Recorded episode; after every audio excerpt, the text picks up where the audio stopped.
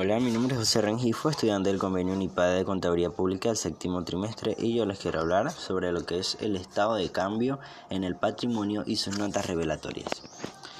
Como su nombre lo indica, el estado de cambio en el patrimonio es un estado financiero comparativo que permite evidenciar los cambios que ha sufrido cada uno de los componentes del patrimonio de la sociedad en un año a otro o de un periodo a otro. Esta comparación permite determinar el comportamiento financiero de la empresa respecto a su patrimonio. Es muy importante ya que esta permite mostrar esas variaciones. El estado de cambio en el patrimonio busca explicar y analizar cada una de las variaciones, sus causas y consecuencias dentro de la estructura financiera de la compañía o la empresa. Para la empresa es primordial conocer el porqué del comportamiento de su patrimonio en un año determinado. Por el análisis de este estado se pueden detectar infinidad de situaciones negativas y positivas que pueden servir de base para tomar decisiones correctivas o así aprovechar oportunidades y fortalezas detectadas del comportamiento del matrimonio.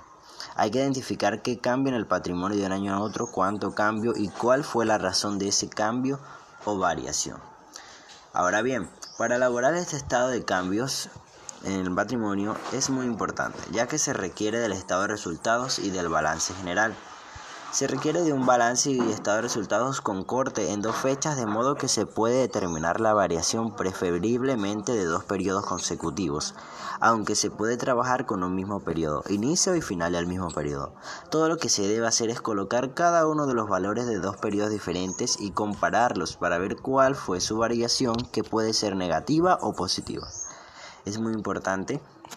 entender que a través del estado de cambio de, resultados, el estado de cambio, perdón, en el patrimonio,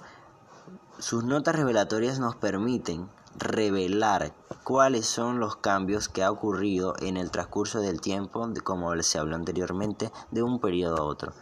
lo que permite ver, analizar y comprender qué ha sucedido en la compañía en ese determinado periodo, ese determinado tiempo y saber de qué manera actuar en contra de estos resultados, sean negativos o positivos. Por eso es tan importante el estado de cambio en el patrimonio de la compañía y sus notas revelatorias.